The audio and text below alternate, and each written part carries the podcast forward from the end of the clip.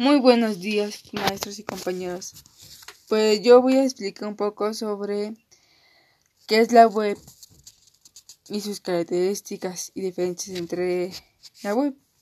La web es una forma básica donde existen muchos navegadores, donde cada uno tiene un texto y que fue creada en 1990 que es muy primitiva y que es para lo que ofrece la web. La web tiene 1.0 que utilizan personas conectadas a la web utilizando Internet.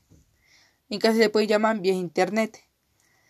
Y es como un usuario básicamente donde el sujeto positivo que recibe una información al público, por ejemplo, cuando quieres este, representar un restaurante o un, ¿qué puede ser? O un producto.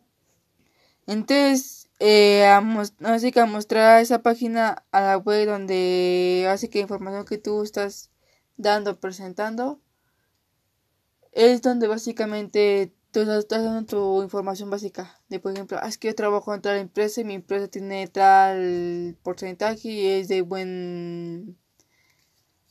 ¿Cómo se puede decir? Buen básica.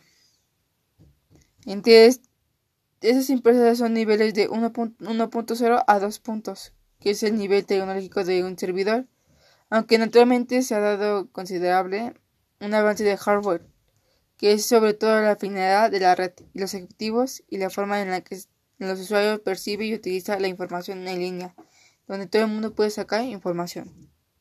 Muchas gracias por su atención y espero que les haya gustado.